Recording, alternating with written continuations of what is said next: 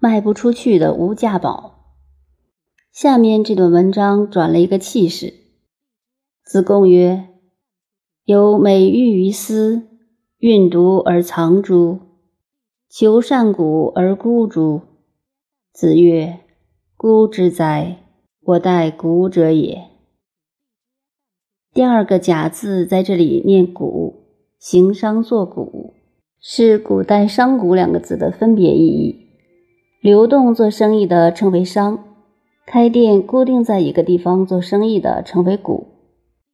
子贡有一天和老师幽默一番，他说：“有一块美玉在这里，老师，你说我是把它放到保险柜里藏起来好呢，还是找一个好价钱把它卖掉了好呢？”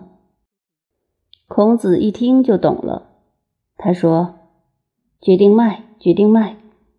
我在这里等人来买的，可是卖不出去，没有人要。”这是他师生之间的幽默，也就是说，孔子感觉到生不逢时，无道不行，而借子贡的幽默表达出来，所以接下来就叙述孔子的另一个想法。子欲居九夷，或曰：“陋如之何？”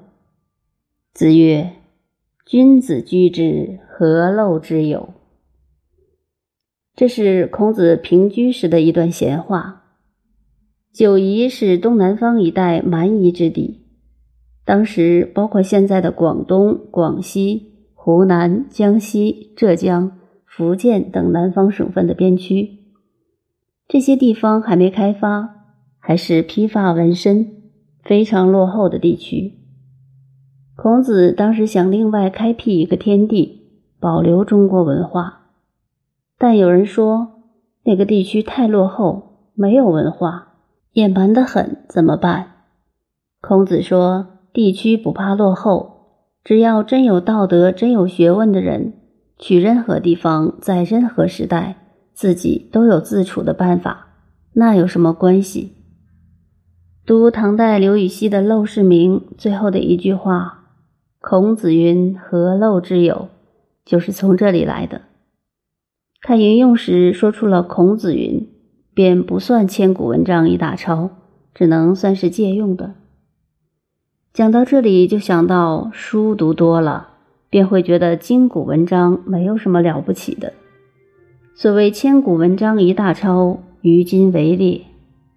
有人到中央图书馆、中央研究院或别的什么地方，把几十年前的报纸找出来，多抄几篇抱屁股的文章，都变成了新的；或者一瓶浆糊、一把剪刀，拼拼凑凑就是一本书新著作。还有的人叫学生研究了半天。把资料拿来拼凑一番，就是著作。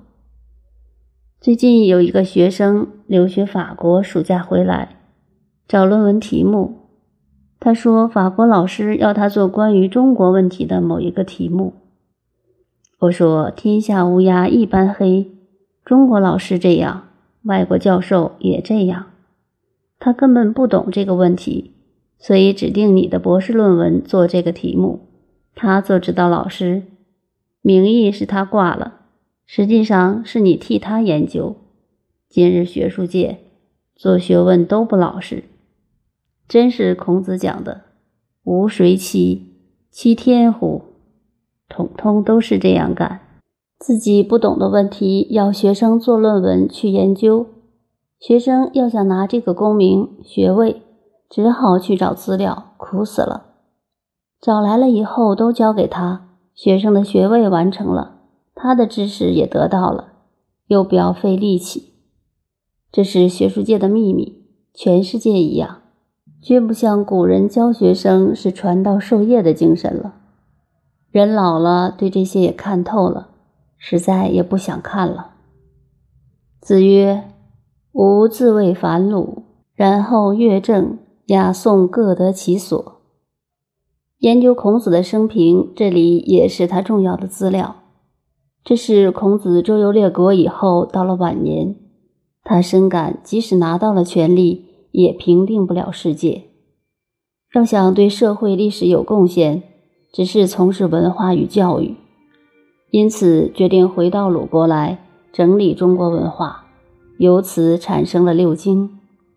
他说：“我自从由魏国回到鲁国整理文化以后，中国文化的中心把它改正了。所以，我们说文化复兴这个名词，在孔子这个时候是一个阶段，在此以前大乱了一个时期后，经过孔子的整理。”一直流传了几千年，文学的路子与文化文艺的路子配合，才走到正路上。